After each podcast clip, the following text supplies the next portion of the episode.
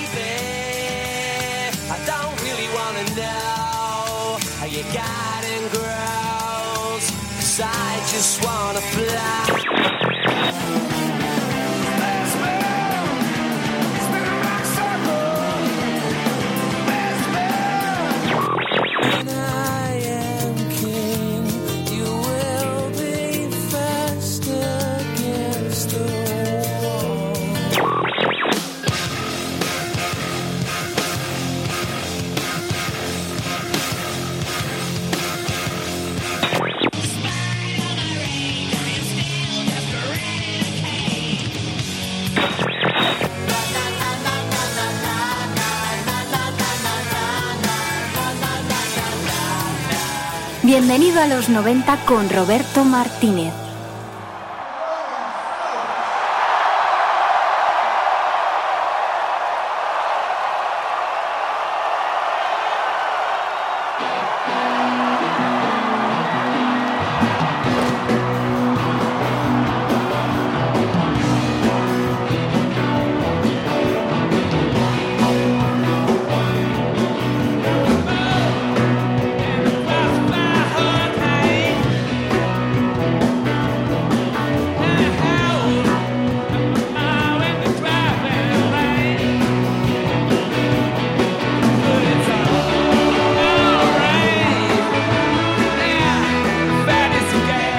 Buenísimas tardes, se cumplen las 6 y 35 minutos y sintonizas el 107.3 de la FM. Y te da la bienvenida a los mismísimos Rolling Stones. ¿Por qué? Porque el próximo día 25 de junio estarán, el miércoles estarán aquí en el Bernabéu.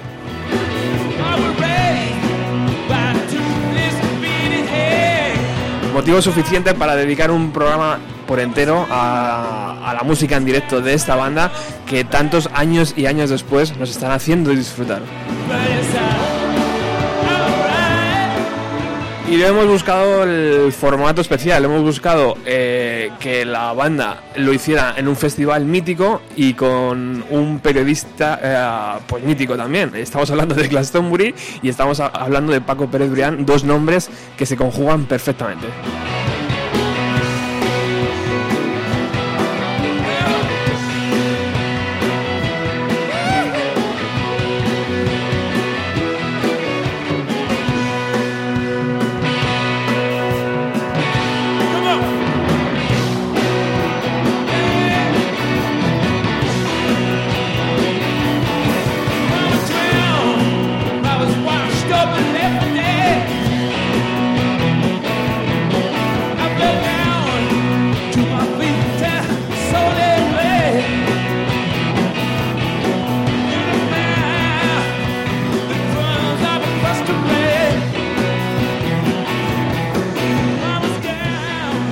Buenas tardes Paco Pérez Brián.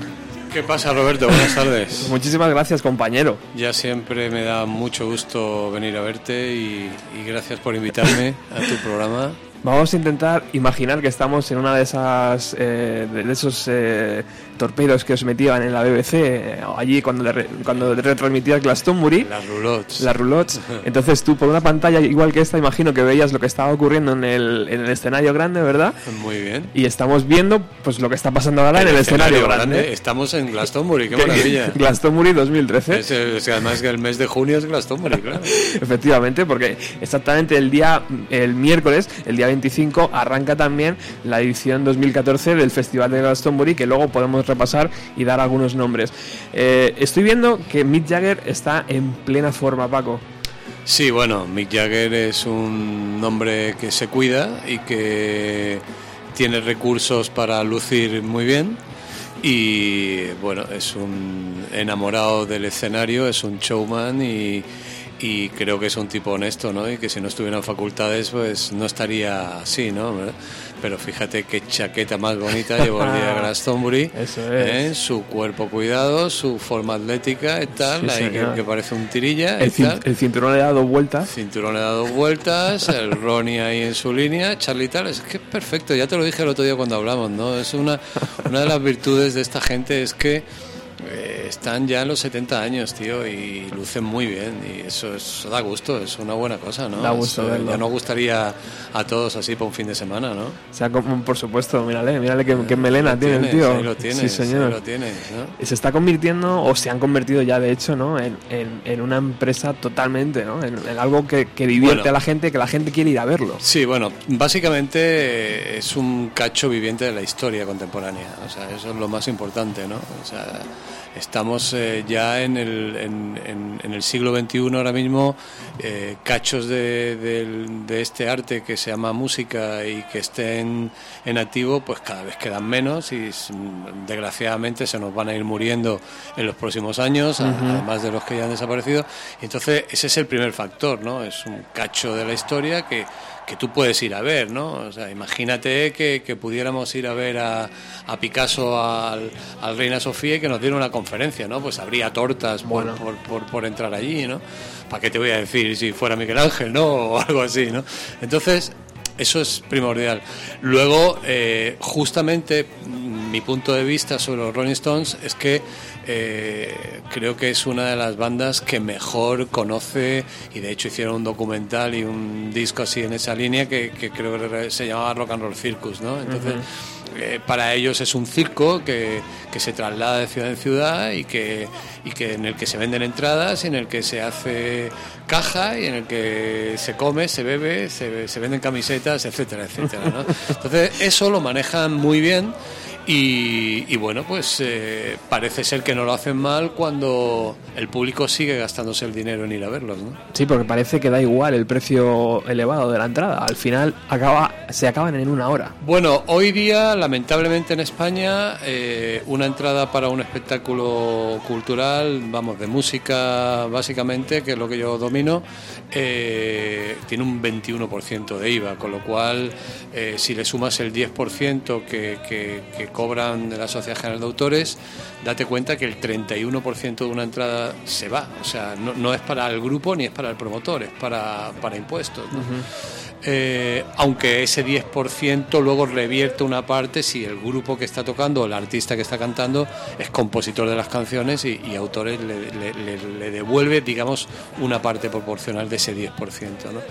Entonces, claro, si tú cobras 100 euros por una entrada, pues, pues ya sabes, eh, 31 se han palmado, ¿no? entonces son 69. ¿no?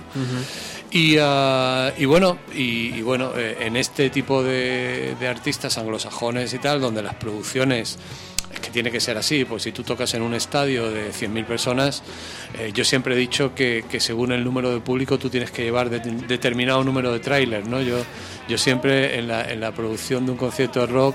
eh, de una forma muy macarra he dicho tantas personas eh, es como una regla de tres no tantas personas tantos trailers no qué llevan dentro los trailers pues no sé pero tienen que ir los trailers no Bueno, suelen llevar equipo de sonido luces y, y decorados etcétera etcétera no entonces pues claro todo eso vale mucho dinero no y estas grandes giras realmente no se plantean eh, como como se pueda plantear un artista español una gira no que que, que dice, bueno, pues eh, cobro 10 y si me quedan 3, pues por la noche me voy y me lo fundo y que feliz soy, que gano dinerillo y de puta madre, ¿no? Estos tíos hacen, un- como estos o como los grandes así que hacen conciertos muy multitudinarios, hacen una inversión desde el arquitecto que les diseña un escenario hasta el que se lo fabrica, etcétera, etcétera. Entonces eso tiene un costo de X millones de dólares, ¿no? Entonces los tíos tienen un año o dos para o recuperar esos tantos millones de dólares o ganarle muchos millones de dólares, que es lo que suele pasar en, en- en condiciones normales y sobre todo con los Rolling Stones. ¿no?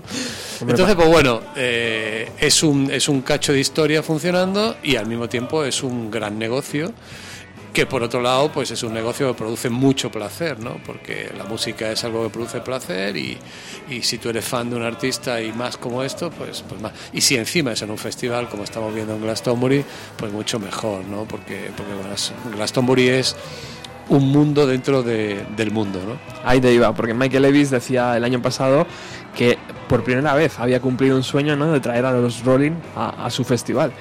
Y fíjate, ¿no? La cantidad de años de Glastonbury y la cantidad de años de los Rolling Stone y nunca habían coincidido. Sí, bueno, ahí está, ahí está, están bien los dos. Está bien Michael Levis, que dice que no lo había podido traer, y está bien Charlie Watts cuando dice por fin nos han llamado, ¿no? Entonces, busquemos el término medio, ¿no? Estoy seguro que, que en algunos momentos de la historia de los Stone el festival tenía otras aspiraciones artísticas y como que no le cuadraba, ¿no?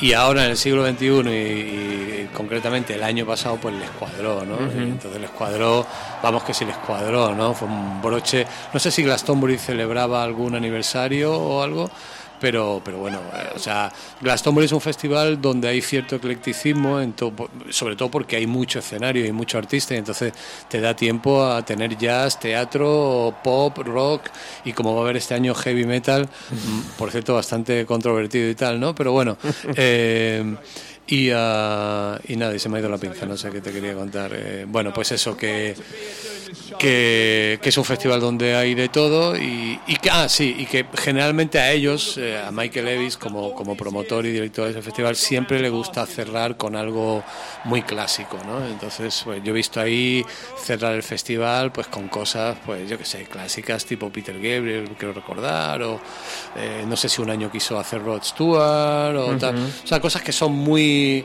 como dicen los entendidos, mainstream, ¿no? Es una palabra que me jode que te cagas, pero bueno, parece que define bien la cosa. ¿no? Y, y bueno, pues qué mejor que los Stones, ¿no? Que le gustan a todo el mundo, ¿no? Y que, y que es un es una banda con un repertorio es que es espectacular, ¿no? Es- tengo aquí encima el repertorio del concierto de, de Glastonbury de los Stones. Y por ejemplo tocan eh, 2000 Light Year From Home, que es una de mis canciones favoritas, ¿no? La, Qué bueno. La parte psicodélica de, de los Stones, ¿no? Y, y bueno, y mira, y tú y yo lo estamos viendo aquí al mismo tiempo que lo escuchamos. Sí. Y, y me, me, me, me, me retrotrae, me lleva ahí a, a mis noches en Glastonbury, que como bien sabes es uno de mis festivales favoritos, ¿no? Vamos a ver cómo suena este Pain in Black.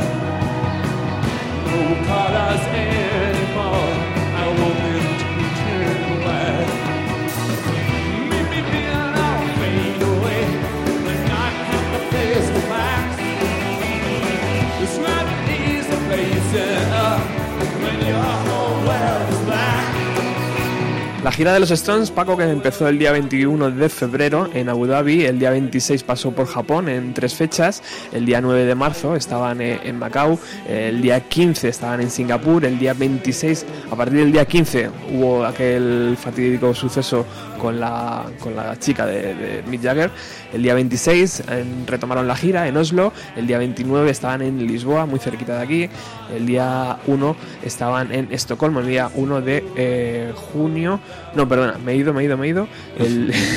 ¿Te has pasado, te has pasado, te has Me han pasado? pasado tres pueblos. Eh, el, el- a ver, a ver, a ver. El día 1 de junio estaban en Zurich, el día 4 en Israel, el día 7 estaban en Holanda en el Pink Pop Festival, el día 10 estaban en Berlín, el día 13 en París, en una ciudad que, que bien conoces tú, el día 16 en Australia, el día 19, o sea, hoy, esta noche están En Australia no, sería en Austria, ¿no, Roberto? en Austria, perdón, ¿he dicho Australia? Bueno, el día 19, hoy, esta noche, están en Alemania en, eh, y, y el día 22 en Roma, antes del día 25, que es aquí en Madrid. En el Bernabéu, que, que las entradas están complicadas. Sí, están todas, están todas agotadas, Me hubiera encantado tener un par de ellas para sortear, como hacía, se hacía antes en la radio. Pues nada, que nos den 600 dólares y te consigo dos. Está complicado, sí, señor. Bueno, ¿qué te parece la tralla que llevan los Stone? Eh, que bueno, parece que son fechas cómodas, eh, pero que van, Sí. se van a alargar, ¿no? Durante Sí. este 2014. Sí, sí, y, y luego creo que, que terminan el año otra vez en Australia, Australia y Nueva Zelanda, ¿no? Que es el verano por allí y que, y que en Australia no sé si irán a hacer el Big Day Out Festival, que es un festival también fantástico en, en Australia. Eh, y en Nueva Zelanda, pero vamos, van a estar por allí. Y pf, no sé, tampoco me extrañaría que se dieran otra vuelta por Estados Unidos, que es el país donde, donde realmente yo creo que los Stones se consagraron como banda de rock en directo, ¿no? O sea, yo creo que ellos le deben mucho a América y de hecho, bueno, pues eh, por ahí se pasan y por ahí empiezan, ¿no? Es raro que, que una gira de los Stones no, no arranque con un acto publicitario en el Central Park o en la, o en la estación de autobuses de Nueva York o, o como hicieron no me acuerdo qué año en un autobús tocando Satisfaction por la Quinta Avenida, ¿no? Qué bueno. Sí, sí. Entonces, eh, pues bueno, mm, eh, eso quiere, eh, o sea, cuando tú a alguien que tiene algún problema de salud o, o por la edad le preguntas cómo estás y tal, pues la mejor mm, forma de que te contesten es, pues mira cómo están tocando cada dos días, ¿no? Y, y shows que duran dos horas o hora y 45, hora y 50 minutos y tal. Y que bueno, yo he visto, eh, hoy antes de venir aquí, he visto un- unas imágenes que tienen colgadas en su web de antes de ayer y tal. Y bueno, pues yo lo veo igual que siempre, o sea, sí, alguien me dijo el otro día, tocan con un poquito menos de fuerza, tal y cual. No sé, no, no, tendría que ver el concierto entero para, para distinguirlo. Y, y por otro lado, pues, pues no sé, ahora los estoy viendo aquí en Glastonbury, el año pasado pues lo veía casi con la misma fuerza siempre. Aparte que ellos tienen canciones que tampoco necesitan ahí a, a Bruce Springsteen con todo con todas las venas del cuello ahí que se le vayan a saltar, ¿no? O sea, que, que tienen canciones como por ejemplo esa que hemos hablado de 2000 años luz de casa Sí. y tal, que es una canción muy tranquila, muy psicodélica y muy fantástica, ¿no? Hombre, tú fíjate, aquí en el, en el Festival de Glastonbury 2013 se tocan 20 temas y, y- y como ves perfectamente. Tal vez el que más parece más, más tranquilo es el propio eh, Keith Richard, ¿no? Que está ahí con la guitarra, pero que luego cuando se enfrenta al micrófono lo hace perfectamente. Aquí, Sí. aquí inicia la canción, de hecho. Sí. Bueno, Keith es un. Keith es un. Keith es el rock and roll. es que alguien le preguntó una vez, alguien le preguntó una vez, ¿qué es el rock and roll? Y el tío contestó, rock and roll soy yo. ¿no? Es que es el rock and roll. Se sabe vender muy bien, ¿no? De hecho, o sea, porque Sí. esto de que se iba a snifar las cenizas de, de algún familiar y tal, Sí. todo esto... Bueno, toda esa leyenda en torno a él, sus detenciones en los 70, cuando, cuando llegaron a Canadá, que eso salió en todas las noticias del mundo. O sea, es que toda, to- toda la trayectoria de, de un grupo de este calibre, pues claro, está llena de, momentos eh, muy, muy, algunos muy noticiosos, otros muy brillantes, otros menos, tal y cual, ¿no? Pero el hilo gene- general es muy potente, ¿no? Y, eso es lo que hace que unos sigan y que otros se queden en el camino, ¿no? Entonces, pues bueno, parte de la historia y de, y- de la mitificación de, del Rolling Stone, pues eso, sus escarceos con la mala vida, con el diablo, con la droga, con la muerte, con la no sé qué, con no sé cuánto. Y bueno, finalmente a mí me parecen unos currantes, o sea que... Total. ¿Sabes? O sea, que un tío. O sea, si Keith Richard estuviera de aquella manera, no podría soportar esto, ¿no? Entonces, yo creo que hoy por hoy son unos tíos muy sanos, con pinta de haber tenido. un- con un mapa biológico potente, pero que se les nota que, se han, que no se han privado casi de nada, pero, pero bueno, que el resultado final.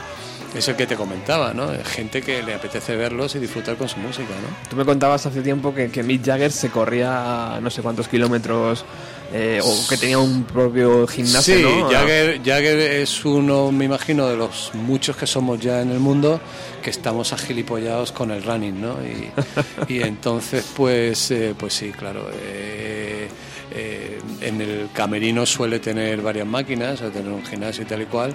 Y, y bueno, no sé si por la mañana a las 7 o las 8 de la mañana se coge a dos colegas y, y se va al retiro el día que venga tal. No lo creo, ¿no? Porque tal, ¿no? Pero, pero vamos, que él mantiene un equilibrio de no sé cuántos kilómetros a la semana sobre cinta o sobre tal, vamos, no lo dudes. o sea, Seguro. seguro. Entre otras cosas porque, porque me gustaría eh, ponerle la pulsera esta y ver cuántos kilómetros hace en el escenario al, al, al día, ¿no? Que, que- que Unos son cuantos, ¿eh? pocos, ¿no? No, no para de moverse el Claro, tío. Claro, claro. De un lado para otro.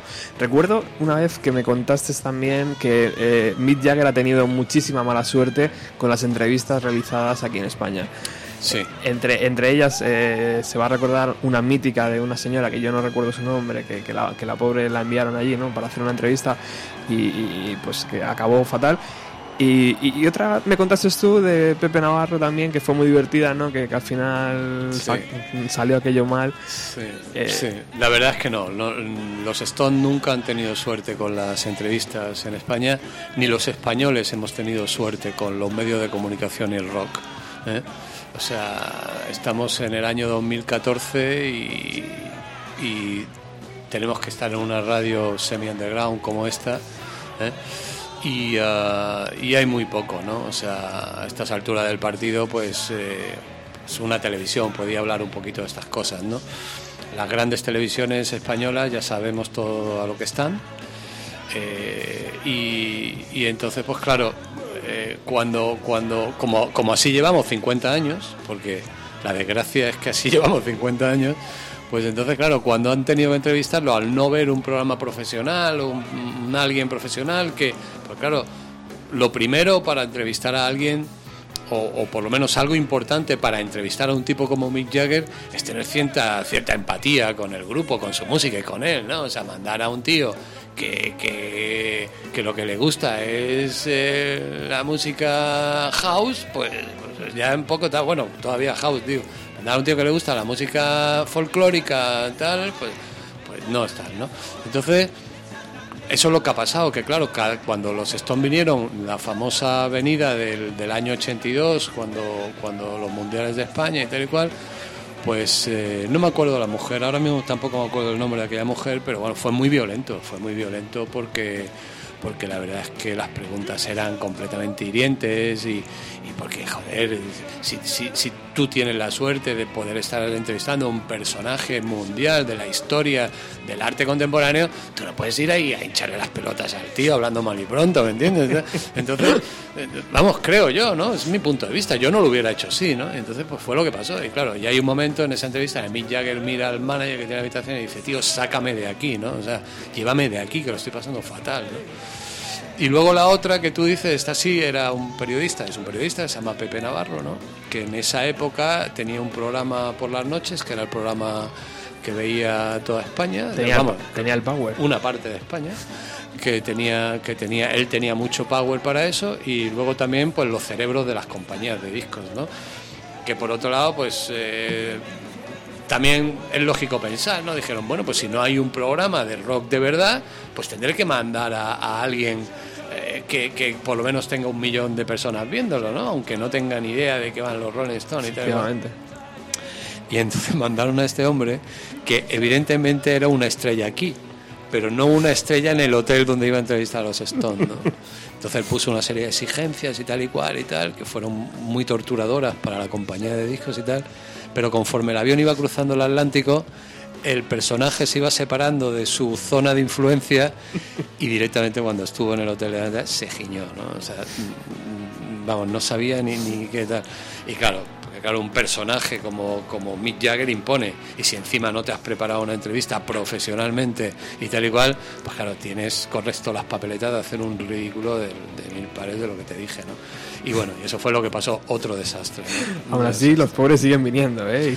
Sí. Bueno, siguen viniendo y ya no hacen entrevistas, ¿no? Que, que- que tal, ¿no? O sea, pero, pero es lamentable, ¿no? Es lamentable porque, porque, porque es una pena, ¿no? Es un, es un grupo, imagínate una buena entrevista con, con esta gente, ¿no? Con, Bueno. con, con- o sea, es que si yo fuera el director de la televisión pública, yo les dedicaría una, un especial de una hora y media o dos y tendría cuatro o cinco profesionales Bien. hablando con ellos o, haci- o llevándolos a donde fuera y haría una, o sea, haría, pues bueno, lo que se suele hacer, ¿no? O sea, es que, Y luego, pues si puedes incluso emitir el concierto un poquito, ¿no? O- hombre, bueno, Claro. un poquito o un muchito, Un ¿no? O muchito. sea, tal, ¿no? Pero nada, chico, aquí la televisión pública ya sabes que solo es el rollo político y un poquito de corazón, corazón Poquito. y un poquito, un muchito también y algunas productoras que colocan sus movidillas y tal. Y luego las televisiones privadas, pues bueno, pues eh, ahora mismo, o sea, se me ocurre que si tuvieran que llevar a Jagger a algún sitio, pues imagínate a dónde lo llevarían. De aquí a Alcobendas, al hormiguero y las dos bromitas y tal y cual, jajajiji, y seguro que tendríamos bronca también, ¿no? Entonces, es lamentable, ¿no? Lo, de, lo del rock en España a nivel medio de comunicación. Mm, Yo, vamos, eh, y, mira que yo me he pegado mm, durante mucho tiempo trabajando en, una emisora pública como Radio Nacional, ¿no? Y precisamente, a mí me costó Dios ayuda a, a fundar un programa que se llamaba Los Conciertos de Radio 3.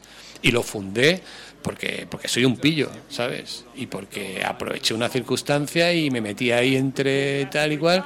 Y yo soy como el de como el de este que, ¿cómo se llama? El Jordi Hurtado, el, de, el del mediodía, ¿no? Mira, dame el programa aunque sea a las 3 de la mañana y no lo vea nadie, pero dámelo, ¿no? Y ahí está, los conciertos de Radio 3 que a, a trancas y barrancas pues llevarán 2.000 o 3.000 conciertos grabados, ¿no? Sí, señor. Pero lamentablemente mientras España duerme, ¿no? Entonces, pues bueno, eh, es algo que es que no, que no, que no tiene solución, tío, que pasan los años y no hay forma de que, de que un gran medio de comunicación le dedique seriamente una hora o dos a la semana a la música, ¿no? Es que ni siquiera una música tan española como el flamenco ha tenido un programa o tiene un programa, ¿no? En fin, es- Bueno, tú que has estado me, me dentro. estoy, me estoy envenenando, Sí, me sí, estoy sí, envenenando. me estoy Para, envenenando. para poco. Voy a parar, me voy a parar. Mira, mira, mira, mira el, el Es escenario. el estadio Pirámide. de pirámide. ¿Eh? Jagger ha- se acaba de coger una preciosa acústica. ¿Y qué cosas de la vida? Estamos en el corte número 5 y que esta canción es conocida por los seguidores de los Stones como Factory Girl, pero que Ese día la cambiaron, ¿no? ese día la cambiaron y le cambiaron la letra. Al parecer, eh, Mick Jagger conoció a una chavalilla por allí Claro. y le dijo: Bueno, voy a hacer una canción que se llama Glastonbury Girl. Son Y- muy listos, tío. y, y suena así. Vamos a, a dejar que suene un poquito.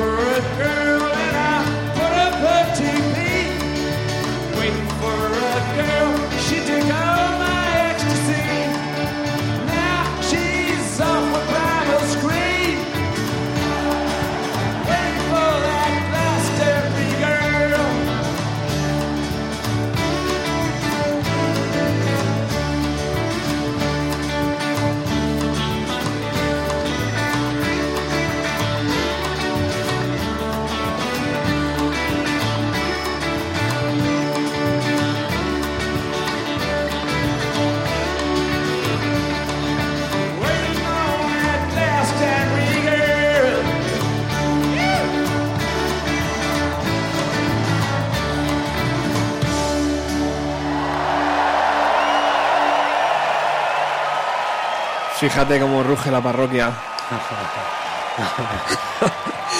Es Ahí, que- La colina de Glastonbury, tío, es que ni se ve de, de todas las cabezas que hay.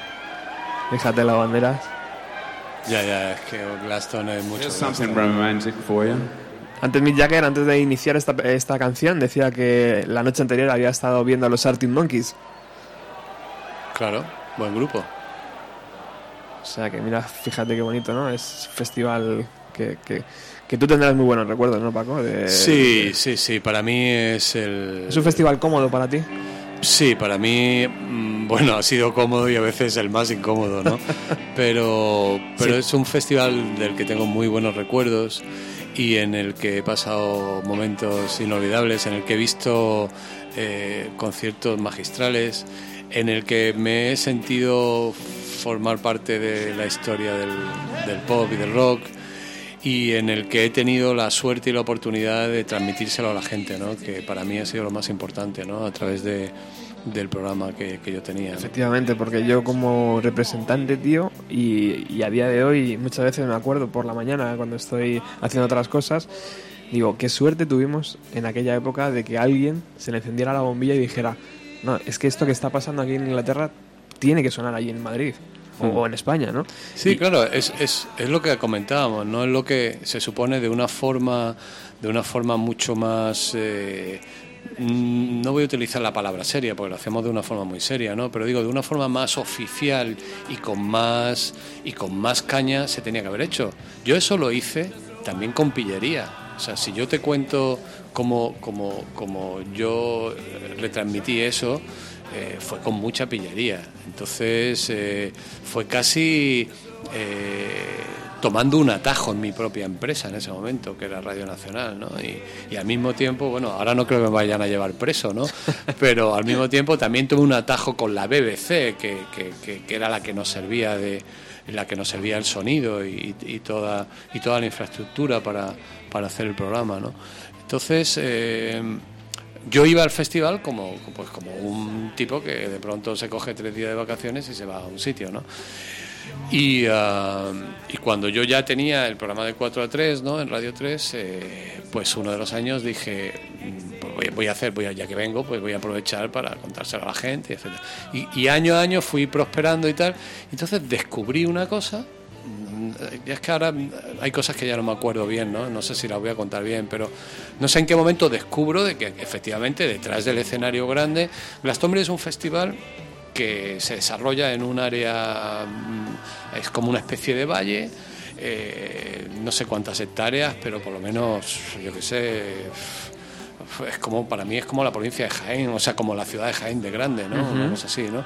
Entonces, tiene distintos escenarios, pero entre los dos escenarios más grandes, que es el piramidal, este que es, que es donde están tocando los Rolling Stones, y el escenario del New Musical Express, ahí hay como, digamos, el espacio de un campo de fútbol o un poco más, ¿no? Y todo ese espacio es el backstage, que está cortado en pequeñito para los artistas, que está justo debajo del escenario, y luego más abierto para periodistas, amigos, los autobuses de los artistas aparcan allí dentro también, algunos artistas, como por ejemplo el año que yo me encontré con Joe Stramer de los Clash, monta su tienda de campaña, allí hay un pequeño camping, o sea, hay como, hay como dos backstage dentro del backstage, ¿no? el del propio artista que está ahí en el camerino porque sale al escenario, y el, el- el otro separado de ese tal, donde están pues los invitados, los periodistas, los que conseguimos ratear un poco y tal y cual, ¿no? Entonces, uno de los años yo me di cuenta de eso y dije, bueno, pues está, está la BBC. Entonces, en Madrid, cuando tal, investigo, oye, eh, ¿cómo puedo yo hacer para, para hablar con la BBC? Que a mí me gustaría en mi programa de 4 3. Entonces me dijeron, hay una señora aquí en Radio Nacional que lleva el departamento de Relaciones Internacionales y tal y cual. Ah, muy, muy bien. Entonces fui allí al despacho y con aquella señora que era estupenda y tal, y me dijo, ah, pues sí, esto se le compra a la BBC o se te- nosotros tenemos un acuerdo con la BBC y tal y cual. Ah, pues muy bien, pues tal, pum, pim, pim, tal. Pero bueno, claro, nuestro programa era un programa de Radio 3, no, por supuesto no había un duro para comprar nada, pero, pero bueno, tal. Y ella me lo gestionó. Entonces ella me gestionó, eh, el primer año ella me gestionó un, que la BBC me proporcionara un pequeño estudio en Glastonbury y, y un técnico y, y- y me, me dieron dos horas para hacer entrevistas y para tal y cual, ¿no? Y entonces, pues bueno, ese primer año me di cuenta de que aquello estaba muy bien. o sea, Único periodista español, ¿no? que yo era Hollywood. Sí, sí, claro, claro. No había nadie, ¿no? O sea, El de la BBC flipó, ¿no? Cuando te vio. Sí, claro. eh, Bueno, tuve la oportunidad ahí de conocer a colegas tan increíbles como John Peel o Steve Lamack, gente así, ¿no? Y, ah, y entonces, pues, y, y a, y a Felipiño, que, A Felipiño. que- que es un español que vivía en, en- en Londres y que, y que, bueno, a Felipiño lo conocí varios Glastonbury más tarde, ¿no? Pero tal.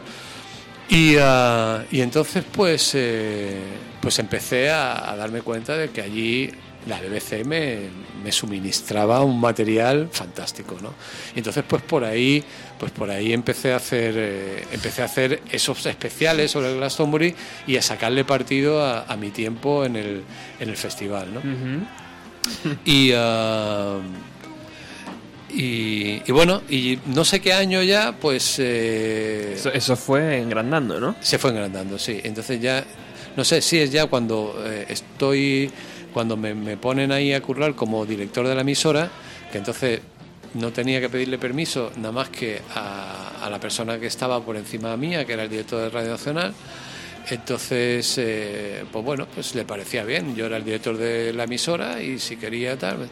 Y entonces ahí tenía otra faceta que era una chica que ya yo ya controlaba, que era la chica de la BBC, la que realmente vendía eh, Glastonbury. Porque la BBC, como radio y televisión pública, es muy público, pero te cobran, o sea, eh, no, no, no van de benéficos, vaya. Ajá.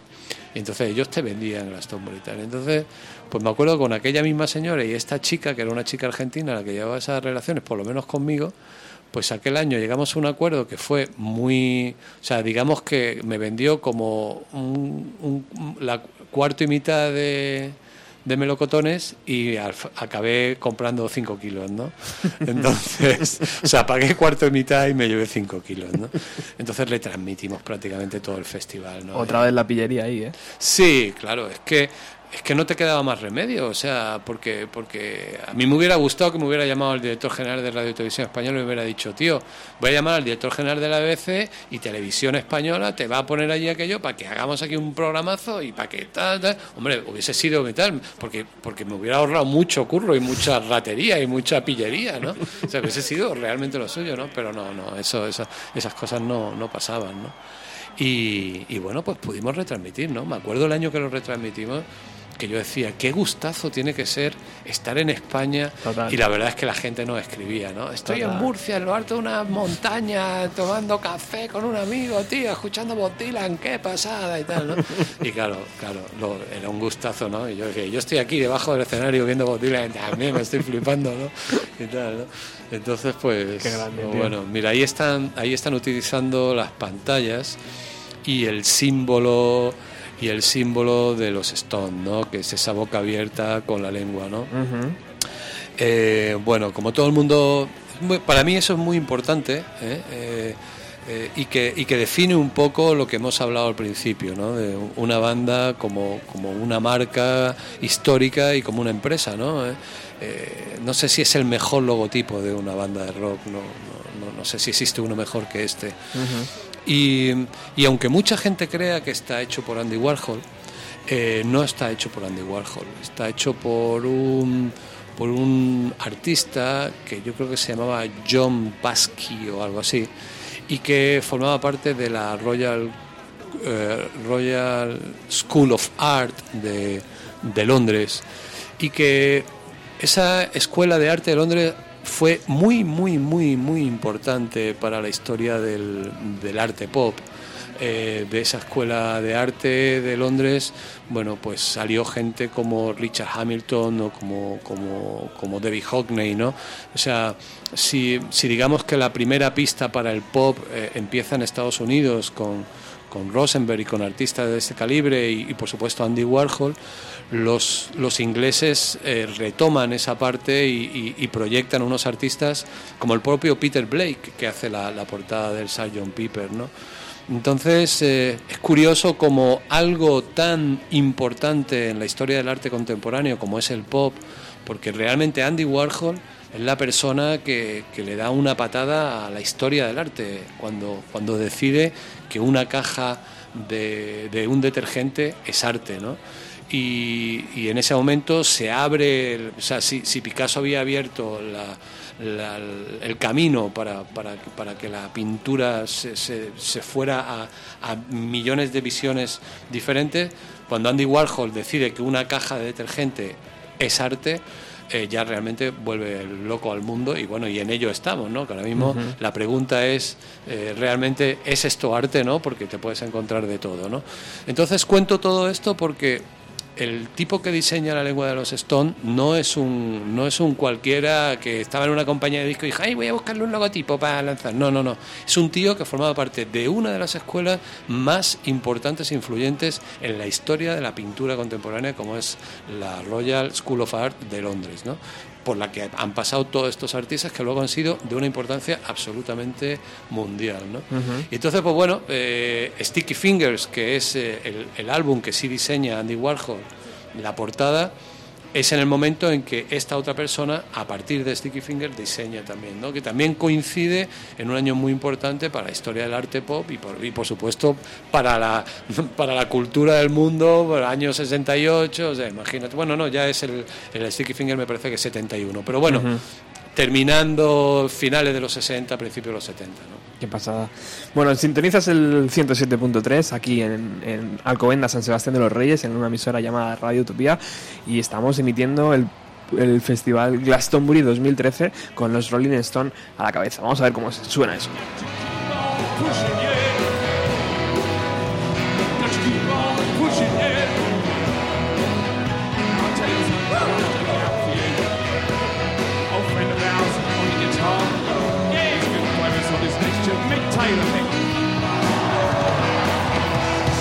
Se me, ha, olvidado comentar el teléfono por si alguno de vosotros quiere hablar con Paco o comentar algo del festival de Glastonbury también. 910090 175. 910090 175.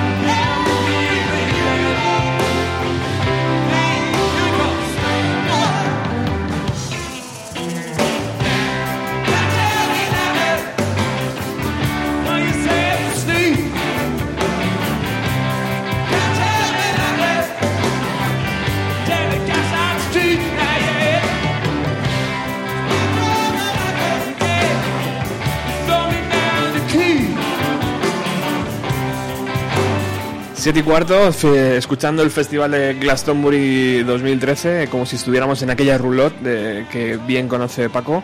Y cosas de la vida, pues eh, a través de Paco muchas veces eh, he conocido a gente que o bien le escuchaba o bien trabajaba con él. Y uno de ellos es Felipe San de la Rosa. Muy buenas tardes, Felipe.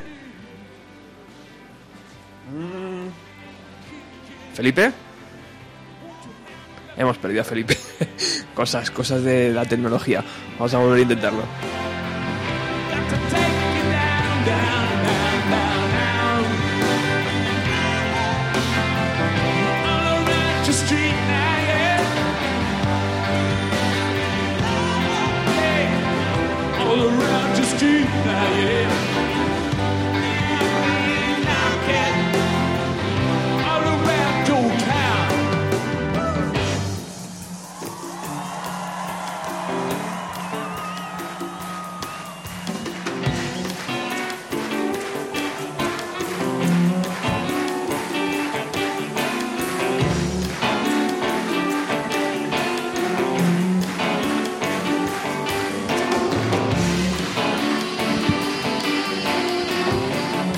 Vamos a volver a intentarlo. Eh, hola Felipe. No es posible, no es posible la comunicación hoy. Vamos a ver. Tranquilo, Robert. Estas son las cosas hasta que directo. encuentres ahí la. Hasta que encuentres la. ¿Me oyes? Ay, Felipe. ¿No me oyes? Hola Felipe. ¿No me oyes? Sí. Hola, hola. ¿Me oís? Hola desde Madrid. Hola. ¿Dónde, dónde, Hola. ¿dónde estás, caballero? ¿Me oyes o no? Sí, Estamos en, el aire. estamos on the air. Felipiño, Ok, eh, muy buenas tardes. Estás ahí, pero yo no te oigo, tío. Es una gran pena, pero donde estoy no, no lo Sí. oigo. ¿Cómo que no? No, no se oye. Qué no pena, oye. pues, Llevo sin yo estoy aquí, tiempo eh, decirle hola al grano. Hola, aquí estoy. Estoy aquí. Felipiño, ¿No ¿dónde estás? A ver. Hola, estoy en Londres. te oigo, ¿No me te oigo por otro lado muy lejos porque por los auriculares no, no puedo oírte porque están hechos pena. una pena, pero a ver ahora, a ver Robert, dale un poquito ahí que estabas tocando, a ver si... A ver, Hola. ¿me, me se oye, me se escucha? Bueno, Se le escucha de ahora te oigo Se bien. escucha muy bien. Ahora te oigo un poco bien, un poco mejor. ¿Cómo estás? Estamos tío? en el aire. Estamos volando. Nah, lo oigo muy mal, pero bueno, sí. sí. ¿Estamos en el aire? ¿Estamos volando o no? O, o- no Estamos en el aire, Felipe, estamos en el aire. Bueno, Felipe, Hombre, Paco, ¿cuánto tiempo? ¿Cuánto, ¿Cuánto tiempo ti- on the air? ¿Cuándo, ¿Cómo va la vida, Felipe? Pues bien, aquí el veranito inglés, que es suavecito y fresco. Bueno. Eso todo bien. Bueno, me Pues en alegro. ese aspecto fantástico. Me alegro, me alegro mucho. ¿Vas a ir a Glastonbury o no? No, no voy a ir a Glastonbury este año. Estás con Eh, las pantuflas y el pijama, ya no, ¿eh? ya tengo la pantufla aparcada ahí y, y el batín. bueno, Felipe, Eh, no, este año no voy, la- la- no me no me venía bien, además el, la- el cartel no era el que más me apetecería, pero bueno, eh, siempre es un sitio fantástico al que ir, por supuesto. bueno, Felipe, este año eh, Glastonbury 2014 eh, va a tener un concierto espectacular de Metallica. Eh, Eso sí. Cosa que Michael Levis ha dicho que los cabezas de cartel de este año nunca han tocado en Glastonbury. Sí, va a tener, pero perdóname, Roberto, va a, tener, va a tener un momento espectacular porque la gente les va a montar un pollo potente. Porque creo que han salido unas fotos del batería cazando osos en no sé dónde. Ah, sí, sí, sí. Y es ideal Sí, para ir sí. luego a tocar a Glastonbury. Me imagino que se va a montar una gorda, ¿no, Felipe? Pues sí, la verdad es que ese no es lo que se puede decir políticamente muy correcto en, en algunos aspectos. Además, este hombre ya tuvo un pequeño bajón de popularidad cuando se metió contra Napster y, lo de mm, lo de, lo de compartir archivos musicales, no sé si recordáis que, Sí. Sí, sí. Que él tuvo eh, un gran protagonismo en ese aspecto y perdió mucha popularidad con la gente. Y luego ahora lo de matar osos y todo eso, pues tampoco es que sea muy bien aceptado en un sitio tan tan friendly, ¿no? Como, como dicen aquí, tan amigable con, con la naturaleza y esas cosas. Ese Pero muy fuerte, un, un grupo potentísimo. Me imagino que a pesar de todo tendrá mucha mucha aceptación, mucha popularidad tiene. Ese, Y- ese- ese mismo día, Felipe, también está Jack White, que acaba de presentar su segundo LP en solitario. También está eh, Robert Plant, que, que, sí, que aquí, en España, vimos allí. aquí en España ha decidido mover los conciertos, ¿no? De momento Bueno, aquí de momento los ha cancelado. los ha cancelado, ¿no? Mm. Y Vimos una vez en Glastonbury que tocó con Jimmy Page cuando sacaron el LP de canciones de Led Zeppelin, ellos dos solos, ¿no? Que se llamaba No Quarter. No sé si recordáis. sí. Y bueno, El pues mismo año que tocó Velvet Underground. Y este, este, este programa, Felipe, de hoy lo estamos haciendo con el Glastonbury 2013, la actuación de los Rolling Stones, porque el próximo miércoles están aquí en el Bernabéu. Eh, ¿qué, qué, qué- qué buena relación tienes tú con los Stones? Yo tengo buenas relaciones con los Stones, o sea, aparte de que son escasas porque son gente muy famosa y no, no hablo mucho con ellos, pero tuve la suerte una vez de entrevistar a Keith Richards en el año 89 creo que fue, que sacó un- su primer LP en solitario y pasamos una tarde en un hotel londinense muy divertida. Es una persona francamente divertida y ocurrente. Tiene, bueno, y que, como todos sabemos, un grandísimo, enorme historial y una gran influencia también en toda la música contemporánea, ¿no? Desde los años 60. Sí, muy- me gustan mucho los Stones. Muy bien, Felipe, pues eh, ha sido ha sido genial poder compartir un ratito de radio contigo. Eh, Es normal que hemos conseguido. es- Sí. espero que cuando vengas por aquí, por Madrid, por tu tierra, te, te- te dejes pasar. Sí, me encantaría. Si cuando vaya a Madrid, que seguramente estaré pronto, os llamo y a ver si podemos hablar un poquito más sin estos pequeños problemas técnicos. Eh, me gustaría daros un fuerte abrazo y, y felicitaros por el programa, Muchas gracias. que lo estáis haciendo fantástico, de verdad. Os sigo por internet, porque ya que no lo puedo escuchar en Madrid, pero voy oyendo vuestros podcasts y, y enhorabuena, mucho ánimo y un abrazo a todos, a Paco en particular y a, y a ti y a todos los demás. Felipiño, me alegro mucho de oírte, aunque te he oído muy difícil porque, porque no, no me entraba el sonido por los auriculares, pero, pero te, te he entendido al final y, y lo mismo digo, no, ojalá nos veamos pronto y nos podamos dar un abrazo, que hace mucho tiempo que no nos vemos y, y bueno, pues eh, siempre, siempre es un buen rato estar juntos y tal, ¿no? Así que hasta Muchas prontito, gracias. Felipiño, un abrazo. Un abrazo y hasta pronto. Buena suerte a todos.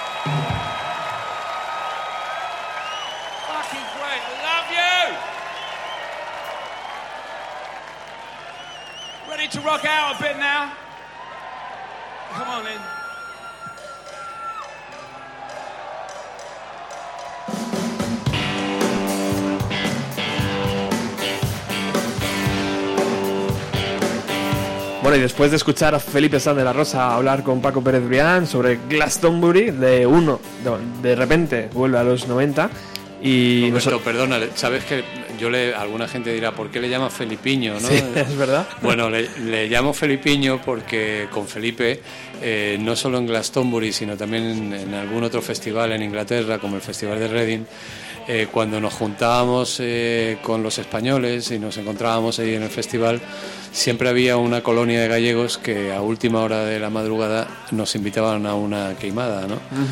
Y entonces, pues al final, ¡oh, Felipiño! entonces Felipe se convirtió en Felipiño, ¿no? Y, y bueno, lo de la queimada era algo muy, muy importante en estos festivales también. Qué era, grande. era un hermanamiento, Qué grande. era un hermanamiento con la cultura gallega sensacional y, y Felipe lo hermanaba muy bien y yo creo que hacía también lo que podía, ¿no? ¿Y cómo, cómo conseguían meter eh, el orujo allí en Glastonbury? Pues tío, allí estaban las botellas de orujo, allí vamos, teníamos hasta el hacía el conjuro, los granos de café, el limón, no faltaba de nada, vamos, maravilla, una maravilla. Y por qué te voy a contar, ¿no? Al final había un momento que éramos los dueños del camping. Los ingleses no, con los ojos así. Los ingleses, ¿Qué hace esta los gente? ingleses, había hubo una noche un tío que se subió a una, a- como son tan tan extravagantes y tan geniales algunas veces, se subió a un póster de la luz para gritarnos desde lejos, callaros de una puta vez que estoy durmiendo, ¿no? Eso fue el festival de Reading. Qué bueno. Bueno, vamos a hacer un pequeño repaso a Glastonbury 2014 que empieza el miércoles 25, el mismo día que los Rolling Stones están actuando en, en Madrid. Eh, han vendido 120.000 entradas, Paco, en una hora y 27 minutos. Bueno, ya veo que van ampliando el, tema, porque en mi época eran 100.000. Bueno, pues ya estamos, como la ciudad de Jaén, ¿no? Eh, bueno, eh, lo hemos comentado al principio, ¿no? Igual que, igual que los Stones forman parte de la historia de la música y tal, Glastonbury forma parte de la historia de los festivales, ¿no? Y, hoy por hoy es el festival más copiado en el mundo.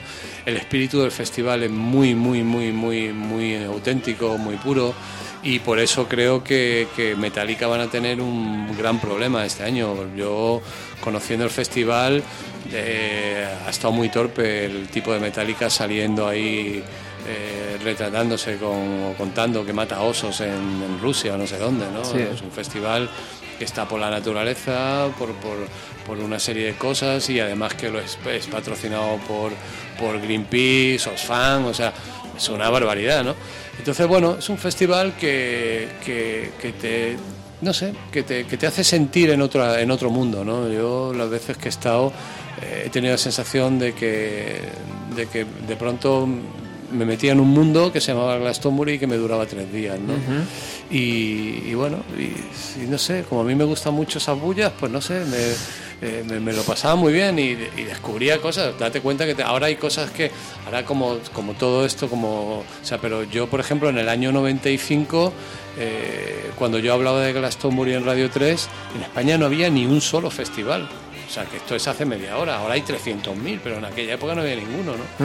Y, y entonces, claro, para los que íbamos a estos festivales, pues había cosas que, que a mí hubiera 15 tíos en una carpa pequeñita, montados en una bicicleta, pedaleando para que generaran electricidad, para que energía, perdón, que generaran energía para que hubiera un DJ poniendo música mientras otros estaban sentados fumando, pues bueno, pues no dejaba de llamarme la atención y que, y que, y que en una ciudad llena de barro eh, cuando llovía, que eso parecía como unas natillas eh, gigantes, de pronto no hubiera un solo papel en el suelo, ¿no? Pues también me llamaba la atención. Que en 120.000 personas no vieras una bronca, una pelea o un tal, también me llamaba la atención, ¿no? Entonces, bueno, aparte de toda la cuestión artística de Glastonbury, que era brillantísima, ¿no? Y para qué te voy a contar la, la infraestructura y la producción, ¿no? O sea, ver como un festival que se está hundiendo porque lleva cuatro días lloviendo y todo es barro y que hay camiones de tres ejes con toneladas de peso que se meten dentro del festival y descargan el camión para que toque tu grupo favorito a la hora de la noche, es que me pareció un milagro de la ingeniería, de la arquitectura y de la ciencia en general, ¿no? Brutal. Entonces, bueno, es un festival muy, muy único, ¿no? Muy total, ¿no? Brutal. Una hora y 27 para vender las 120.000 entradas a un precio de 210 libras. Eh, por ejemplo, el viernes, Paco, si quieres te, te cuento un poco lo- Sí, los grupos sí, que van a estar. Eh, el, el viernes el cabeza de cartel que va a estar en el, en el escenario de la pirámide va a ser Arcade Fire, que es un Muy grupo bueno. canadiense que todos y, conocen. que, y que yo les vi en Glastonbury en el escenario pequeño, en el del New Musical Express, eh, pues hace, no me acuerdo, cuatro o cinco años. Sí. Eh, estará Blondie también, estará Lily Allen, estará Interpol, Kaiser Chips, un grupo que a mí me fascina que es- se llama eh, Templates, Templates eh, y, y- y bueno, pues eh, el sábado es cuando es el día... ¿Eso es el viernes o el sábado? Eso es el viernes, el sábado es cuando toca Metallica, que es cuando va a haber jaleo. Ajá. Eh, también está Jack White, como hemos dicho antes, está Robert Plant, está Lana del Rey, está los Pixies, están los Manic Street Preachers, está Imagine Dragons, que sé que te, que te molan, está Brian Ferry, Mi y- primo. Y, tu primo, y también está Goldfrapp. Y el domingo ya para cerrar está Casabian, que es un grupo inglés que también está muy potente, los eh, Black Keys, eh, está Dolly Parton, está Massive Attack, está Sam, eh, Sam Vicent, que es una chica que lo está haciendo muy bien ahora, y también está alguien llamada Yoko Ono Plastic Ono Band, ¿eh? que Sí, va a estar claro, en Glastonbury. Yoko Ono y el plástico no va. Bueno, eh, y hay una cosa, y hay muchas más cosas que evidentemente no las puedes contar porque estarías aquí una hora Total, por tal, total. pero sí te voy a destacar una muy importante que a mí también me encanta de este festival y, y que, y que la hacen eh, sin ningún pudor, ¿no? Aquí en España sería como, como algo, bueno, aquí hay un festival en el que yo estoy involucrado que, que lo hace y que es el Festival de la Luz y que es lo más parecido a Glastonbury que hay en España y que se celebra en Boimorto y que este año vamos a hacer la tercera edición y que es, bueno, hay algo de este festival que además se diferencia de todos los festivales es que es un festival benéfico, el 100% de la entrada es eh, benéfico, va destinado cada año a una acción diferente. Eh, y hay algo que, que- que nosotros estamos también haciendo ahí, que aparte del eclecticismo artístico, es poner cosas que no son ya directamente muy musicales. ¿no? Por ejemplo, el domingo en Glastonbury, en el escenario grande donde estamos viendo a los Stone, quien abre es el Ballet Nacional de Inglaterra. Qué o sea, bueno. el Ballet Nacional, tío. O sea, ¿no? me parece algo genial, ¿no? Brutal. Nosotros posiblemente, bueno, nosotros en este festival, en, en el Festival de la Luz en Boimorto, eh, desde que se inició el festival, el festival, este festival dura solo dos días, pero el primer día abre a las 12 de la mañana un grupo que se llama Riff Raff y que hacen versiones de ACDC, ¿no? Y son geniales, son unos chicos gallegos Oye, que, y, que su- lo y su- clavan. y suenan brutales. Y ¿eh? suenan brutales, yo es que lo clavan. Y, a lo- y entonces lo, lo hicimos el primer año como una cosa, el año pasado, este año vuelven a repetir y nos hemos comprometido con ellos que mientras ellos quieran, siempre abrirán el festival hasta que un año cumplan algo y lo pongamos a las 10 de la noche, ¿no? Porque son verdaderamente geniales, ¿no? Y bueno, y Glastonbury tiene eso, ¿no? Tiene que de pronto poder ver al ballet nacional, pues que estén dentro de un festival con tanta gente joven y tal. Es una forma de introducir a la gente en otro tipo de arte que, que- que, bueno, que, que es una gran labor de, de un festival como Glastonbury, ¿no? Yo estaba, estaba colocando mi tienda de campaña ahí en Boy Muerto y no sabía exactamente si era CDC eh, la que estaba sonando, porque estaban sonando exactamente igual que ellos. Son muy, muy buenos esos chicos de Riff Raff. Bueno, Mick Jagger acaba de presentar a, a los Stones, eh, uno por uno, y se ha ido hacia la parte de atrás del escenario porque ahora es Keith Richard el que está al mando.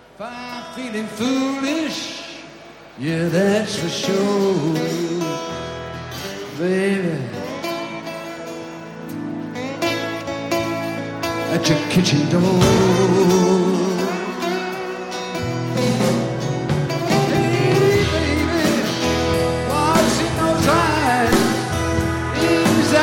Diamonds from the mine? What's that laugh, baby? in your smile,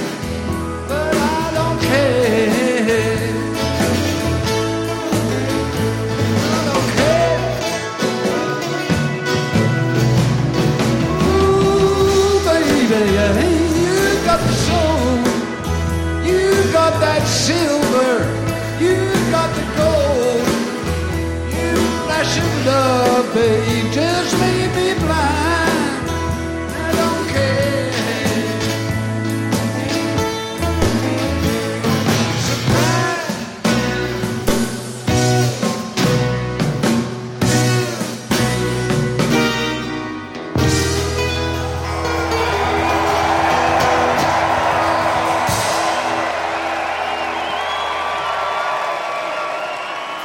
están los dos guitarristas de los Rolling Stone abrazándose en el escenario de Glastonbury. Sí, ¿eh? Keith Richard y Ron Wood hacen una pareja tan tan fantástica. y bueno, es que. Bueno, ahí está, está un poquito gordito el Keith, ¿eh? Tienen pinta de pillos los dos, ¿eh? La cervecilla Sí. se la había acumulado en cierta parte, ¿eh? Se ponen las camisas como yo, mira.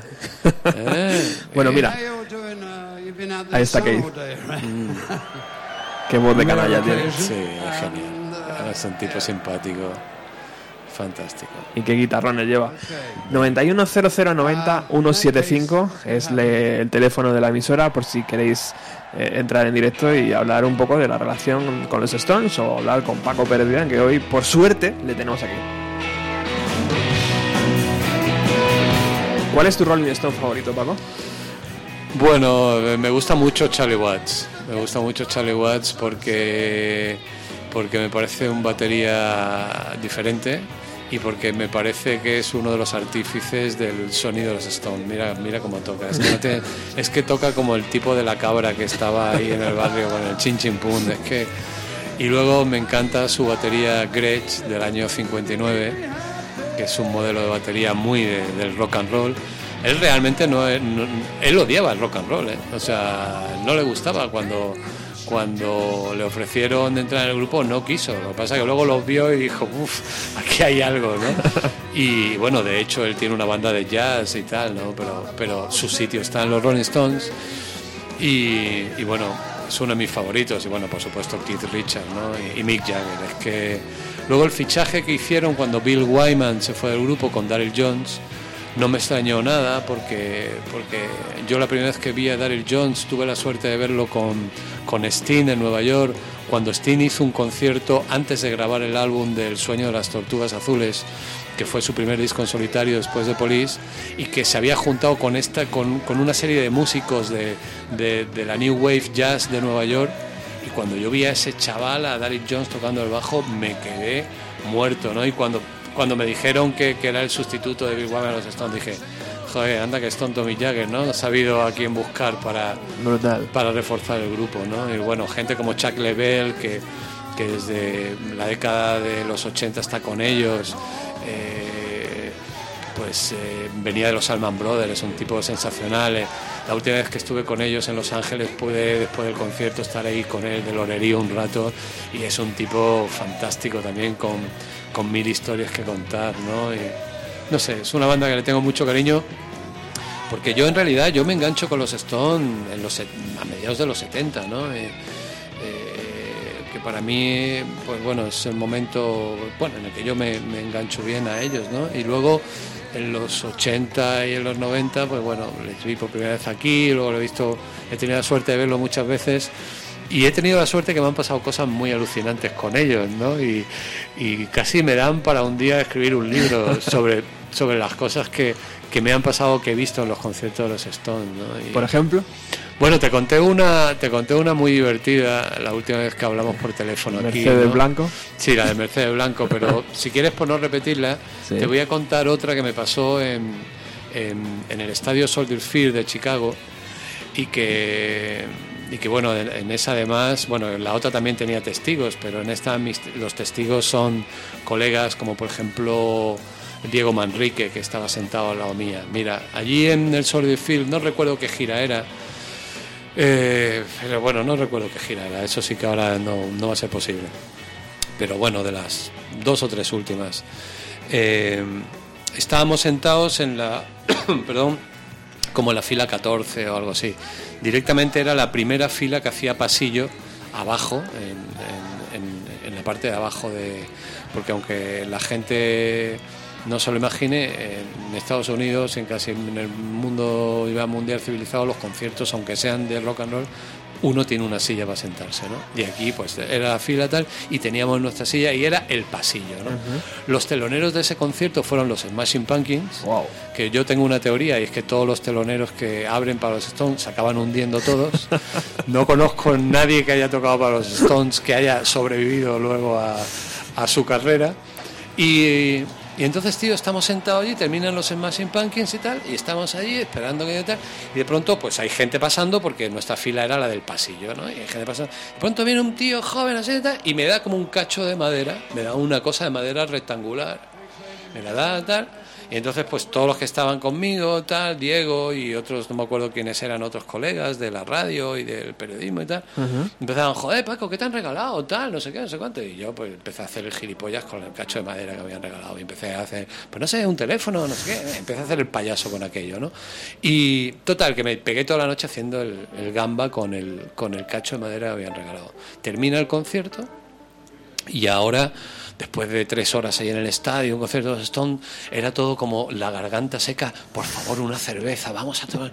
Claro, un bu, bu. Buah, encontramos un sitio, un hotel que tenía un- el bar adecuado, tal, tal, cervecita, me parece que algún margarita que otro, tal. Salimos de ahí y ya los más golfos se vienen tal. Y empieza, oye Paco, tío, ¿por qué no te haces, ha- hazte un cigarrito o algo? Para que, mira, que yo no, no fumo, que no, que tal, que cual. Y pum, pum, y dándome la brasa, con el cigarrito, con el cigarrito, con el cigarrito. Mira que no. O sea, que sí, pero que no, que es imposible. Que no, que no, no hay, no hay.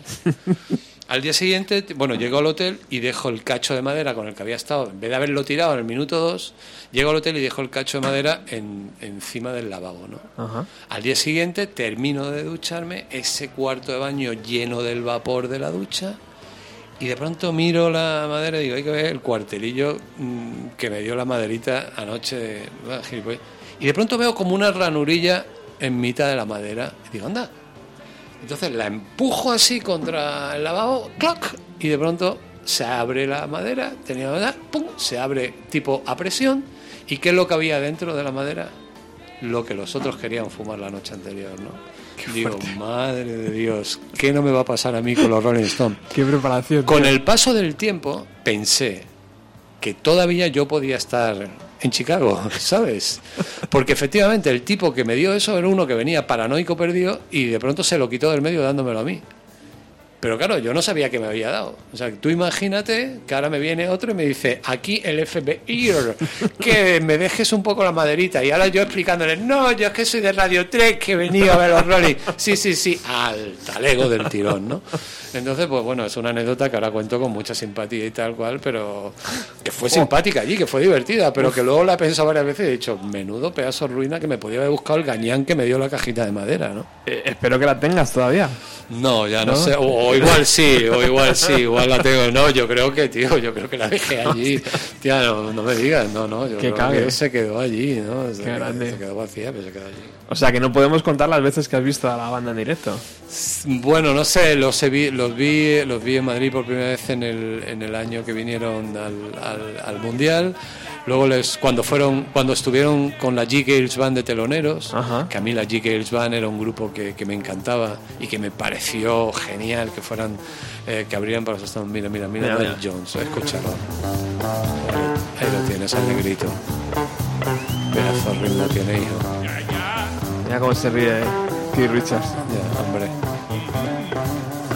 Y mira el Charlie, ¿eh? En plan funky. Ahí lo tienes. Y mira el Jagger.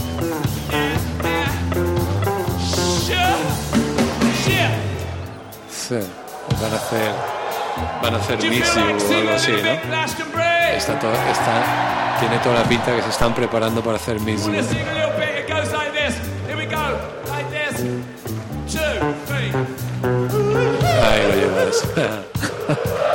no saben nada ni nada. Geniales.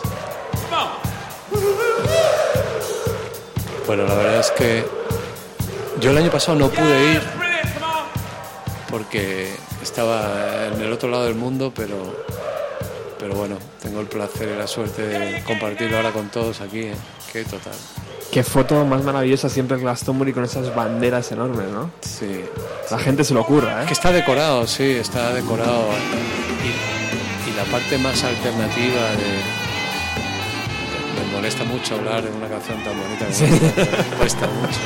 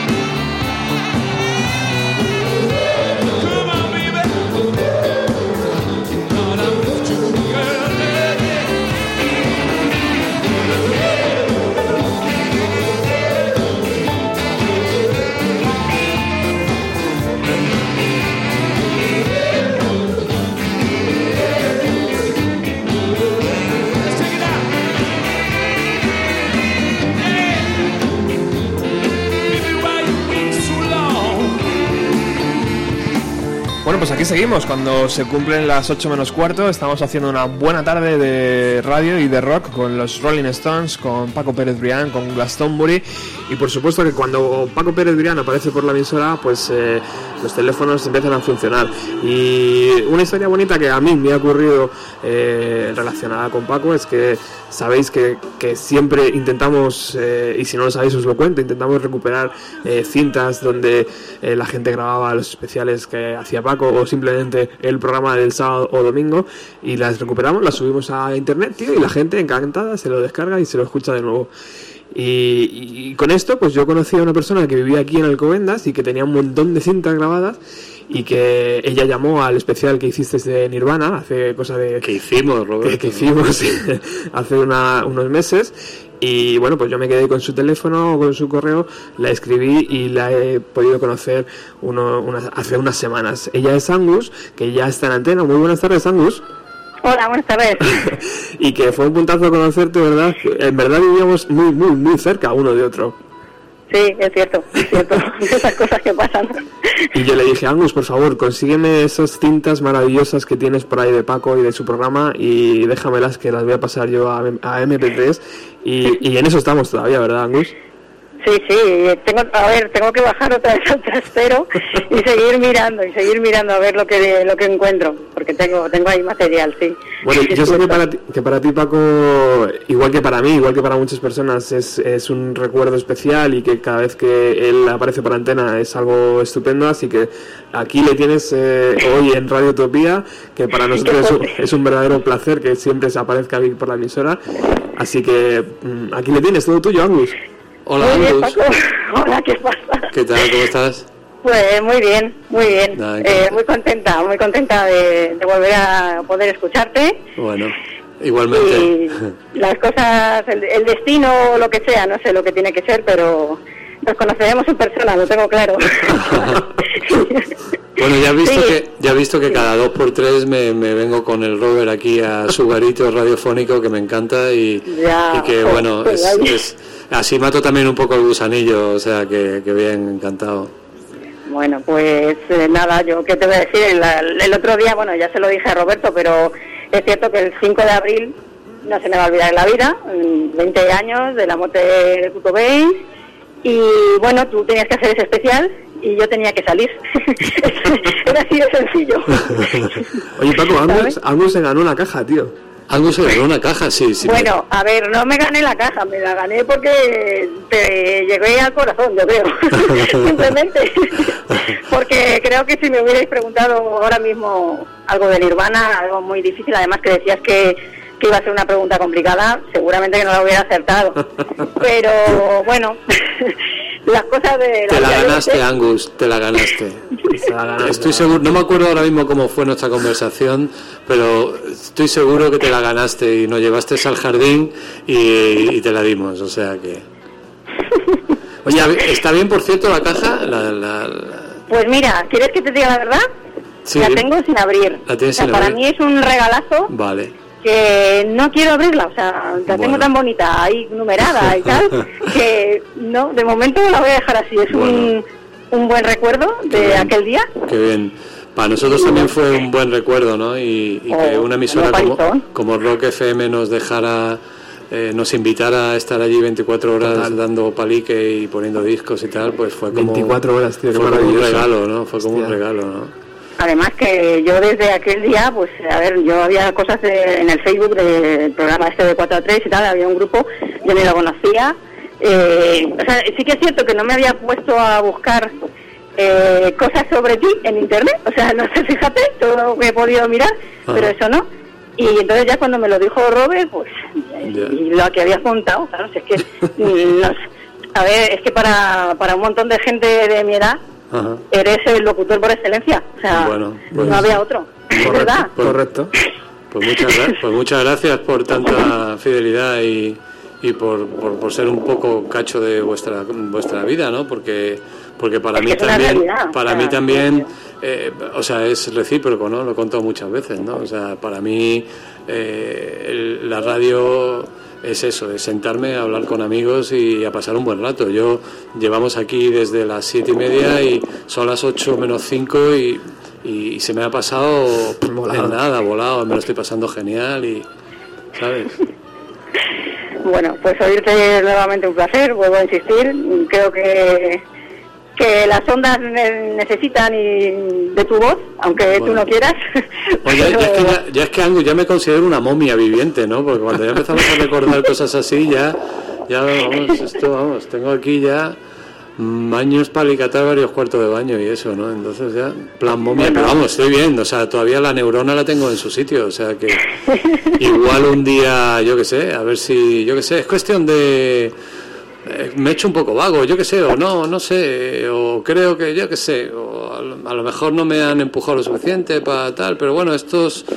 eh, Roberto es el que más me anima, o sea, que, que como esto sigue así, pues no me quedará más remedio que, que hacer algo, yo qué sé, no lo sé. Como te enganches ahí a Radio Utopía, me tienes ahí Se le queda pequeña Radio Utopía a Paco. Bueno, pero por lo menos, mira, cada X me vengo aquí con Robert y tal, ponemos, bueno, ponemos, nos ponemos a hablar como dos loros y tal, y, y luego nos vamos a tomar una cerveza, ¿no? O sea que, que está muy bien, pero, pero sí, yo, como tú sabes, me fui de, de Radio Televisión, de Radio 3, y realmente, pues, eh, no estoy haciendo, o sea, sigo vinculado al mundo de la música y tal, pero no, no tengo un programa de radio. Lo cual no quiere decir que eso, que a lo mejor un día, de pronto, a lo mejor un programa de una hora a la semana o algo así, pues porque verdaderamente adoro hacer radio, ¿no? Y me, y me encantaría, ¿no? Y sobre todo me, me da mucho el gusanillo cuando, cuando escucho un grupo o un artista que me gusta, ¿no? Y que veo que no está siendo lo suficientemente apoyado, tal, ¿no? Y me entran ganas de, joder, si yo tuviera ahora un micrófono intentaría convencer a la gente que esta es un, una buena canción o un buen grupo, ¿no? Y tal, ¿no? Pero bueno, ahora mismo Bueno, también está, maneras- está el mundo de Internet, perdona, que, que parece Ya. que está todo por ahí, ¿no? Yo creo que mm, la gente que escuchábamos tu programa no nos hizo falta que nos comieras el tarro, o sea, es que era algo que nos gustaba, que nos entró esa música, ese tipo de música, y tú como locutor, pues vuelvo a repetir, eh, transmitías lo que creo que puedes llegar a ser, o sea, que es lo que eres, que eres una persona normal, no sé, mm, sin publicidad, sin historias, tú soltabas lo, lo que querías por tu boca de lo más natural posible y, y yo creo que eso es lo que a mí por lo menos me tenía enganchada ahí todos los sábados y todos los domingos. Bueno, pues, pues, pues muchas gracias, Angus. Oye, Angus, hoy estamos haciendo un programa eh, con Paco sobre los Rolling Stone, porque el próximo miércoles están aquí en el Bernabéu. Eh, imagino que los Rolling... eh, ¿Les has visto en directo alguna vez? No, a los Rolling no. Pues tenemos una, No, tenemos aquí una entrada, Angus, que te... No, es broma, es broma. No. No porque, no porque para que no se la rompieran no iba a ir. Iba a dejar ahí Muy marcada. bueno, muy bueno, no, no, pero de todas maneras mm, estoy de vacaciones, no, no podría ir, o sea, no... que igual que no he podido estar ahí con, conociendo a Paco hoy, pues no podría haber ido a ver a los Rolling. Bueno, pues mira, vamos a, como seguro que Roberto tendrá algún motivo para que nos volvamos a tal, la próxima nos encontramos, ¿vale? Sí, sí, no, no, eso ya lo tengo yo claro. O sea, Estupendo. después de contactar conmigo Roberto, ya dije, el destino pues eh, tiene que ser así, algún día eh, algún día te conoceré y ya sé que, que va a ser pronto. Te va a hacer bien. rogar, pero, Bueno, pero pues te voy a ese, día que nos conozcamos nos iremos aquí a un baretillo que tiene Roberto por la zona que tú conocerás, que yo me llevó él el otro día y que está genial. Sí, sí. Ah, bueno, mira, Sí, mira. Sí, unas tapitas estupendas y hasta ahora y tal y cual, muy, un sitio muy bonito. Fenomenal, muy bien. Bueno, Angus, muchas gracias por estar aquí. Bienvenido a los 90 y sabes que es tu casa cuando quieras. eh, te pasas por la emisora, aunque no esté Paco, y, y hablamos de música. Vale, fenomenal. Muchas gracias a ti, Roberto. Un abrazo. Un abrazo, Angus. Venga, un beso. Hasta pronto. Un Hasta beso, luego, adiós. Hasta ahora, hasta ahora. Chao.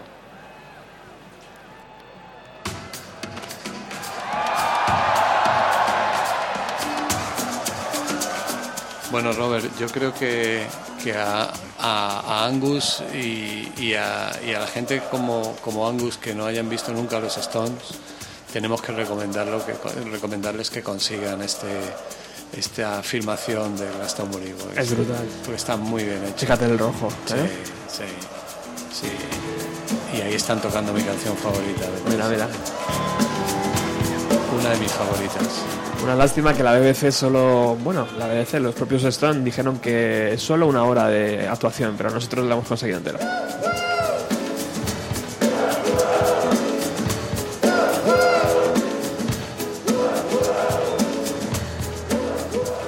Repente todo el monte de aquí de Glastonbury, el, el escenario pirámide, se ilumina en un color rojo, rojo.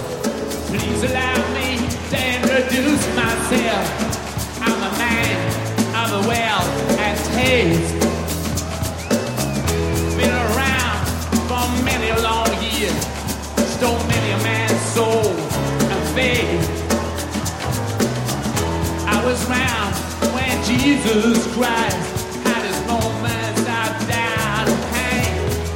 puesto una preciosa capa, ¿eh? Negra, Mick Jagger. Está guapísimo. Está guapísimo y demoníaco. Demonio, demonio de ojo.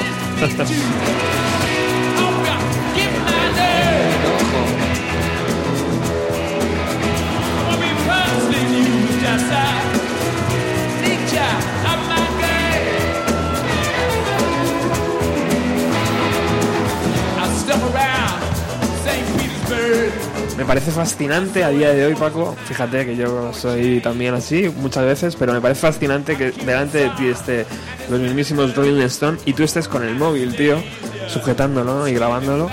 Tío, déjate llevar, ¿no? Y emocionate con el concierto, déjate de grabarlo. Si luego, mira, lo vas a tener mejor grabado, ¿no? Sí, sí. Sí, eso sí, es una... Eso los artistas no sé cómo lo deben de llevar, tío.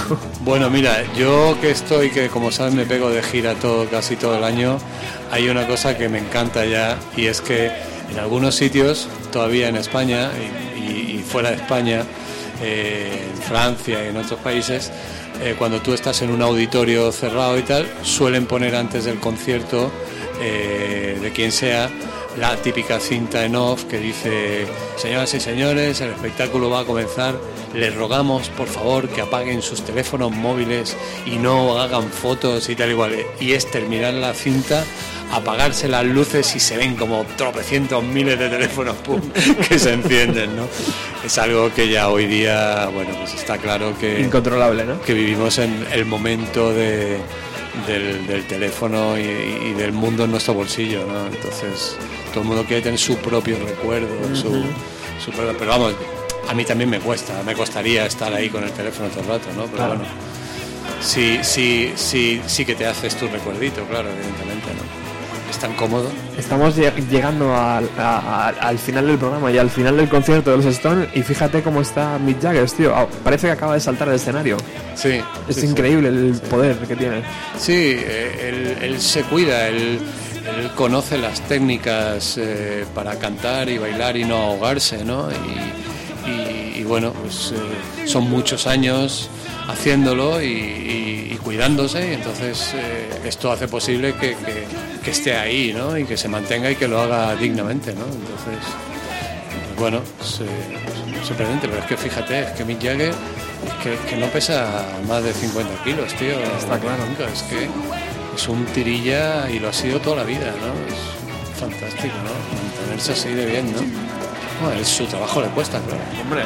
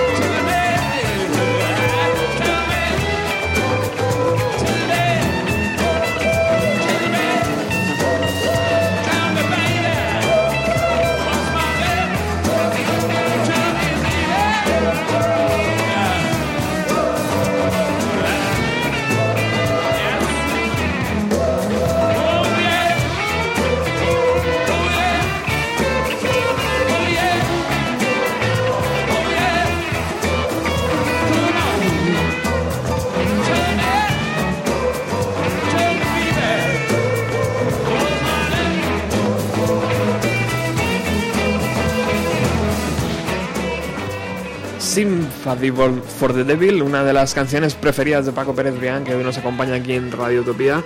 Y que ya estamos llegando, rozando las 8 de la tarde aquí en el 107, pero yo no quería despedir el programa sin antes hablar con Jordi. Jordi es integrante de un grupo llamado Stay, que es eh, uno de los grupos que más eh, está haciendo yo creo por eh, el, el- sonido Brip o el sonido de los 60, de los 70 y, luego de los 90 con Oasis aquí en España. Muy buenas tardes Jordi.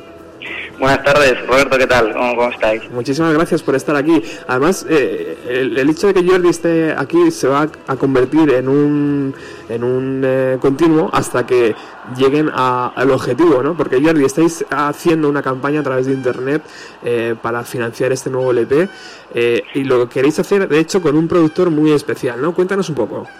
Sí, bueno, pues a ver, a ver cómo va todo. Eh, estamos haciendo una campaña para sacar el, el quinto disco eh, nuestro de Stay. Y vamos, vamos a contar en esta ocasión con, con Owen Morris. Eh, contactamos con él. Owen Morris es el productor de, de Oasis, de, de los tres primeros discos, incluso del, del Caras de Masterplan. Y bueno, también produ- produjo a, a The Verve y a Ash, bueno, varias bandas, a- y más modernas y más, más últimas, eh, más jóvenes como, como The Towns o The His. Y nada, bueno, se conoce por, por haber producido sobre todo los, los tres primeros de Basis, ¿no? Entonces, nada, mm, queremos grabar este verano con él, aquí en Barcelona, y la verdad es que, bueno, ya está todo todo ya pactado y tal para... Él, él vendrá aquí, bajará aquí en Barcelona, y a ver cómo va. Estamos haciendo la campaña esta en, en- en internet, en la, la página My Major Company, a ver si conseguimos uh, costearnos una parte de, de- del estudio, porque, bueno, cuesta, cuesta una pasta todo, pero bueno, al menos una pequeña parte nos, nos encantaría que conseguirla a través de los fans y la gente que, que le, que le guste este, este tipo de música en el fondo. Bueno, algo que se ha puesto muy de moda ahora en las bandas es, es pedir ayuda a los propios seguidores. y, y- y, bueno, vosotros ponéis unos premios. Uno os pone el disco y una descarga, más un cualquier tipo de cosas. Y vosotros habéis ido un poco más allá, habéis habéis puesto incluso instrumentos musicales. Eh, cuéntanos un poco las descargas, o sea, las, la- los premios que todavía están disponibles. Sí, mm, bueno, en principio la campaña es como, como reservar el disco, ¿no? Entonces, desde nada, incluso hay, hay una opción de pues, puedes donar lo, lo que quieras. A ver, la idea es que, eh, claro, venir este, este productor, pues no- nos animamos un poco a que la gente también colaborara y se, se sintiera partícipe y pudiera, pues esto, ¿no? Sentirse parte de- de- de- del proyecto que es un poco una locura, pero bueno, a ver si lo conseguimos. Entonces, nada, desde 7 euros que vale, creo, la descarga del link de MP3, hasta, bueno, hasta así, como has dicho tú, pues tenemos instrumentos o carteles de, de giras pasadas. De instrumentos ya quedan pocos, que quedan pocos, porque el bajo ya, el bajo se vendió y también la, una mandolina que usamos en el, en el disco, en el, cua- en el tercer disco, el Passport to, to Freedom. Y ya queda, queda creo, un micro de cinta, una caja de, de batería y, y creo que, que ya está, diría que ya está. Lo tendría que repasar ahí, en la, porque hay una lista, bastante larga lista de, de recompensas que hay. Pero sí, la idea es que, bueno, queríamos un poco, pues, añadir objetos más tangibles y vinilos y tal, así como de, entre comillas, de coleccionista. Maravilloso, maravilloso. Pues eh, Owen Morris, tío, una decisión yo creo muy importante, ¿no? Para, para poder hacer algo llamativo, desde luego. Ha sido muy difícil contactar con él. Em, bueno, eh, la, la idea nuestra era, era, bueno, probar suerte, a ver si picaba algún productor de primer nivel, ¿no? Y enviamos a cuatro o cinco mails, a- enviamos a, pues a, a, a Dave Friedman de Impala, a Stephen Street de, de Blur, eh, el, al de bueno, Stone Roses, eh, el John Leckie también. Y bueno, eh, nos contestó Stephen Street de Blur, pero no sé, al final esta gente va súper liada y tiene sus movidas. Y al final nada, se me ocurrió Owen Morris encontré una página web que, te- que tiene súper chula donde, donde explica todo, anécdotas con, con Oasis, con Richard Ashcroft, con, vaya, con, con Madness también, Kaiser Chiefs. Y nada, y ahí ponía el mail súper grande y nada, le envié, le envié un, un mensaje y contestó al instante que, que le gustaba la idea, que le gustaba que le gustaba la música y que nada, que, que quería venirse a Barcelona a grabarnos un, un mes, esto sí, decía mínimo un mes. Nosotros queríamos 10 días solo y bueno, al final, mira, te tiras a la piscina, no, no, no te queda otra. Bueno, qué maravillosa.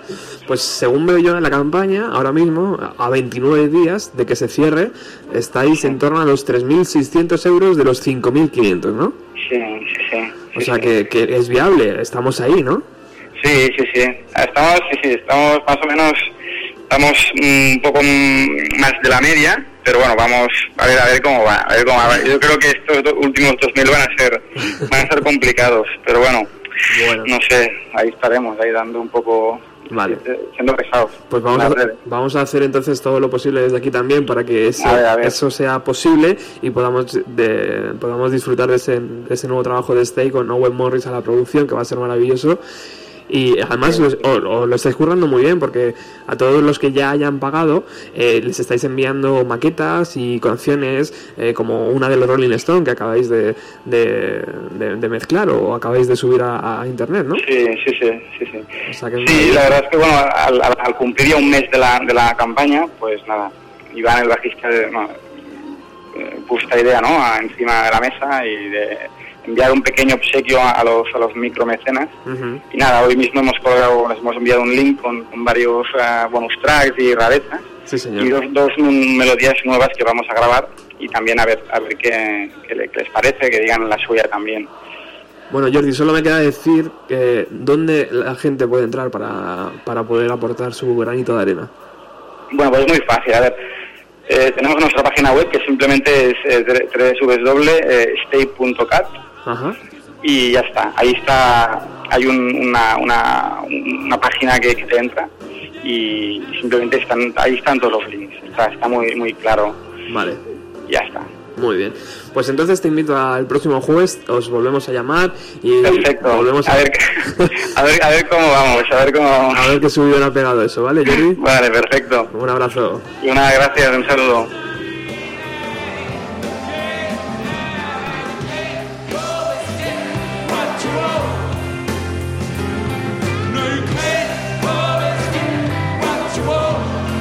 Nosotros nos estamos pasando hoy un poquito del horario con permiso de Alex, pero merece la pena porque fíjate lo que está sonando de fondo.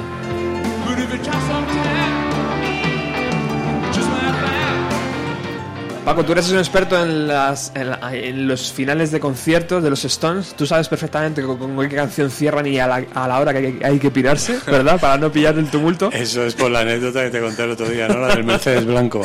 Bueno, eso lo sabe todo el mundo. Los Stones hacen un beat normalmente con dos o tres canciones, tocan. Satisfaction, se pegan unos fueguecillos artificiales y mientras están saliendo los fuegos, ellos están pirando del, del estadio, ¿no? Ujú.